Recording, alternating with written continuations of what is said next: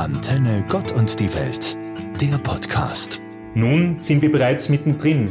Seit dem vergangenen Mittwoch, dem Aschermittwoch, befinden wir uns in der Fastenzeit.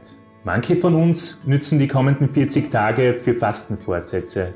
Der Verzicht auf Schokolade, Alkohol, Kaffee oder soziale Medien tut zum einen vielleicht gut. Zum anderen kann dies auch dazu animieren, sich mit den Prioritäten des eigenen Lebens näher auseinanderzusetzen. Was ist mir wirklich wichtig im Leben? Zusätzlich kann das Fasten auch dazu Anlass sein, seinen Blick zu weiten und diesen auch auf globale Herausforderungen zu richten. Die Frage des Klimawandels oder jene, wie die Welt ein Stück weit gerechter und solidarischer werden kann, sind Themen, die uns als Menschen weltweit fordern. In drei großen Fasteninitiativen möchte die katholische Kirche Steiermark auf diese Themen aufmerksam machen und auch Lösungsansätze aufzeigen. Fasten im Kleinen und Großen. Ein spannendes Projekt für die kommenden 40 Tage. In diesem Sinne, Fasten Your Seatbelts. Anton Tauschmann, Theologe in der katholischen Kirche Steiermark.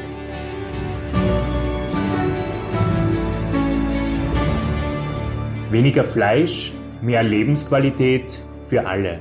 Unter diesem Leitwort steht die Aktion Gerecht Leben Fleischfasten. Katharina Keineder, Referentin für diese Aktion, wird die Initiative vorstellen. Die Fastenzeit bietet eine Chance, den eigenen Lebensstil zu überdenken und Alternativen auszuprobieren. Auch die Initiative Gerecht Leben Fleischfasten versucht hier Bewusstsein zu schaffen für den Fleischkonsum und die Fleischproduktion und Alternativen aufzuzeigen. Es ist eine überschaubare Zeit, 40 Tage lang zu versuchen, kein Fleisch oder weniger Fleisch zu essen und den Alltagsbraten zum Sonntagsbraten zu machen. Das lohnt sich nicht nur für die Umwelt und für das Klima, sondern unterstützt auch Bäuerinnen und Bauern. Einerseits in Argentinien und Brasilien und andererseits auch hier in Österreich. Denn hier auf die Qualität zu setzen, macht Sinn und hilft. Nicht nur der Umwelt, auch der Gesundheit. Um gut fleischlos durch die Fastenzeit zu kommen, gibt es auch viele köstliche vegetarische Rezepte auf unserer Homepage www.fleischfasten.at.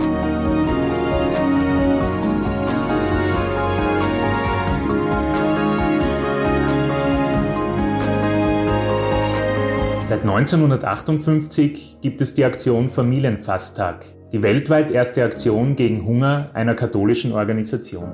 Karina Watko, Referentin für Entwicklungszusammenarbeit bei der Aktion Familienfasttag, erzählt von den inhaltlichen Schwerpunkten dieser Initiative.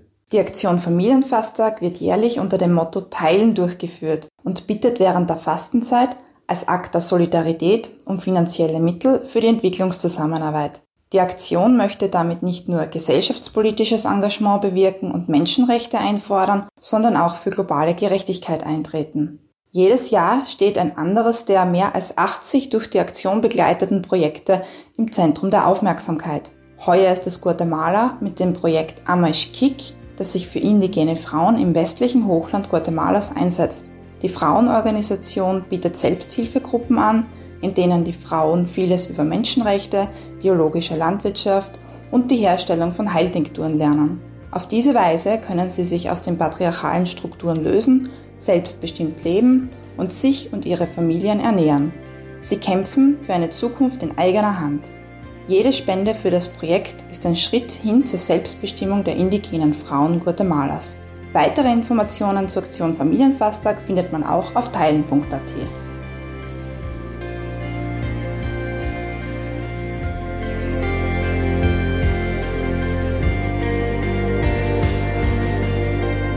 Der Klimawandel zählt wohl zu den größten Herausforderungen unserer Zeit. Katharina Keineder erklärt, wie man mit der Aktion Autofasten einen Beitrag zum Schutz der Umwelt leisten kann. Die Initiative Autofasten heilsam in Bewegung kommen will in der Fastenzeit aufmerksam machen auf den Autoverkehr und deren Umweltbelastungen. Der Autoverkehr ist nämlich nach wie vor einer der größten Umweltbelaster. Und hier Autokilometer zu sparen lohnt sich. Einerseits für die Umwelt, andererseits für die eigene Gesundheit, denn man bewegt sich mehr. Wie funktioniert's? Autoschlüssel in die Schublade legen und Alternativen überlegen, zum Beispiel mit den öffentlichen Verkehrsmitteln oder mit dem Fahrrad oder zu Fuß in die Arbeit zu gehen. Wenn das alles nicht möglich ist, kann man versuchen, in der Freizeit Freundinnen oder den nächsten Spaziergang ohne Auto zu machen.